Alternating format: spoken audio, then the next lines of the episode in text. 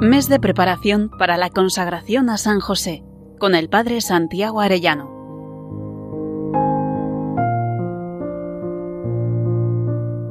Muy queridos oyentes, dentro de 26 días nos consagraremos a San José. Qué alegría saber que al unirnos a Él nos unimos de un modo especial también a la Santísima Virgen María, su esposa, y junto con ellos podemos ser más perfectamente consagrados a Jesucristo. Vamos a meditar hoy el Evangelio según San Mateo, en su capítulo 13, versículos 54 y siguientes. En aquel tiempo, viniendo Jesús a su patria, les enseñaba en su sinagoga, de tal manera que decían maravillados, ¿de dónde le viene a éste esa sabiduría y esos milagros? ¿No es este el hijo del carpintero? ¿No se llama su madre María? Y se escandalizaban a causa de él.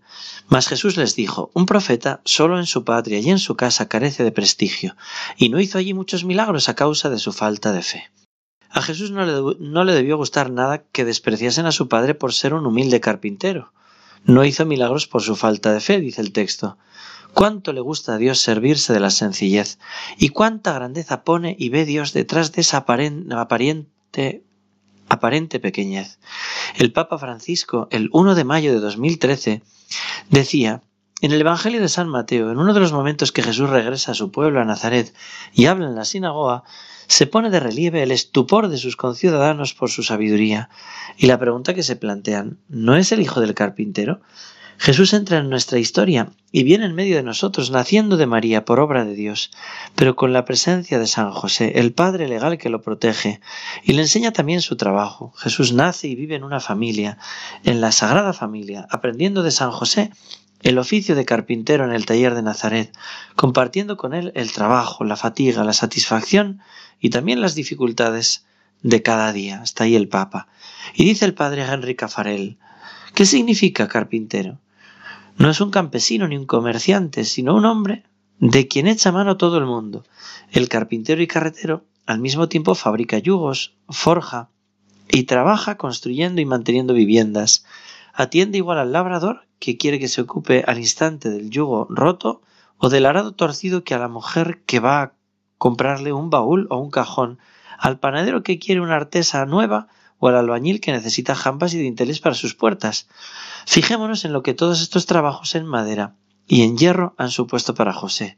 Gracias a su oficio conoce el valor de las cosas y del tiempo, el precio del esfuerzo del hombre, la resistencia de los materiales, la dignidad del trabajo bien hecho, y adquiere por todo ello una dignidad y una sabiduría nuevas. Y gracias también a su trabajo, gracias al desfile interminable de clientes, se sitúa en una encrucijada de contactos sociales, se enriquece con, la múltiple, con el múltiple conocimiento de los deseos, las necesidades, las ambiciones, las preocupaciones, y en resumen, todo lo que es propio del hombre. Comenta el padre Cafarel. Es cierto que la riqueza humana de este oficio es grande.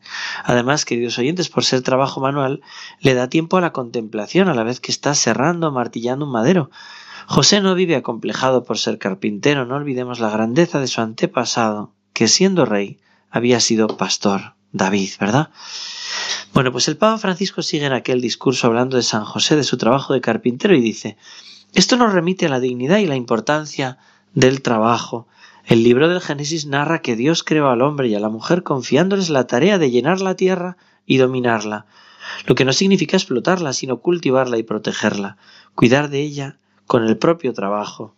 El trabajo forma parte del plan de amor de Dios, dice el Papa. Nosotros estamos llamados a cultivar y custodiar todos los bienes de la creación, y de este modo participamos en la obra de la creación. El trabajo es un elemento fundamental para la dignidad de una persona. El trabajo nos unge de dignidad, nos colma de dignidad, nos hace semejantes a Dios, que trabajó y trabaja y actúa siempre, como dice Juan 5:17.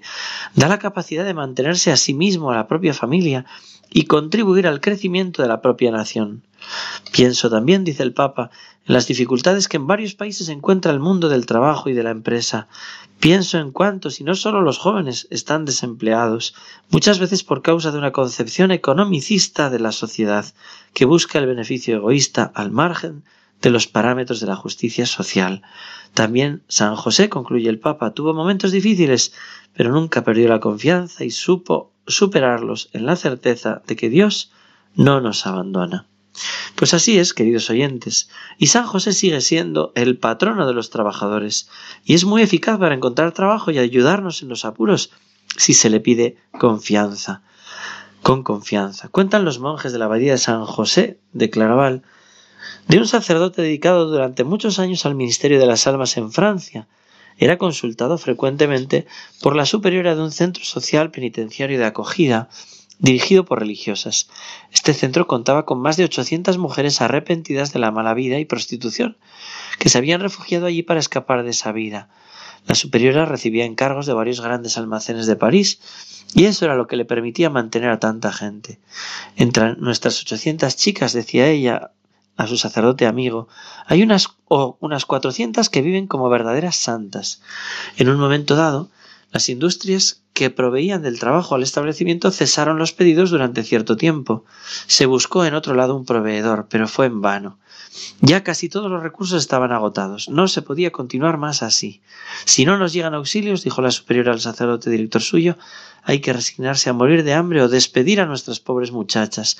Y si las despacho, ¿acaso no volverán a caer en el vicio y se perderán para siempre? ¿Qué tengo que hacer? le preguntó, y el sacerdote le respondió Diríjase a San José, comience una novena en su honor con toda su comunidad. La superiora siguió el consejo. A los pocos días aparece una señora con mucha agitación interior y le dice al sacerdote Permítame, padre, contarle lo que me ha sucedido esta noche y pedirle consejo. He visto aparecer a un anciano venerable que con un gesto amenazador me ordenó ir en auxilio de un cierto convento desde ese momento no tengo descanso y estoy presa de una gran agitación. Dígame, pues, padre, lo que debo pensar de todo esto. El sacerdote empezó a sonreír, sabiendo perfectamente de qué se trataba, y le contó todo lo que sabía respecto a la aflicción del establecimiento de acogida y sobre el recurso de las jóvenes a San José. ¿No piensa usted, dijo al despedirse de la señora, que San José oyó la oración de esas pobres chicas y quiso elegirla a usted como instrumento de sus misericordias? Sería usted digna de lástima si no hiciera caso al santo. Al poco recibió de su parte un sobre sellado con la suma exacta que necesitaban las religiosas para volver a poner a todas a trabajar. Era la respuesta de San José a la invocación que le había hecho.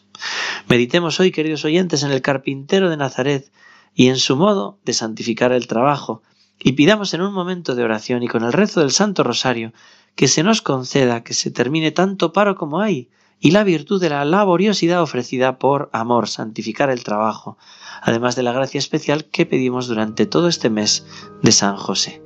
San José, esposo de la Virgen María, Padre y custodio de la Sagrada Familia, celestial patriarca del pueblo de Dios, ruega por nosotros. Que Dios os bendiga a todos, queridos oyentes, y hasta mañana si Dios quiere. Mes de preparación para la consagración a San José con el Padre Santiago Arellano.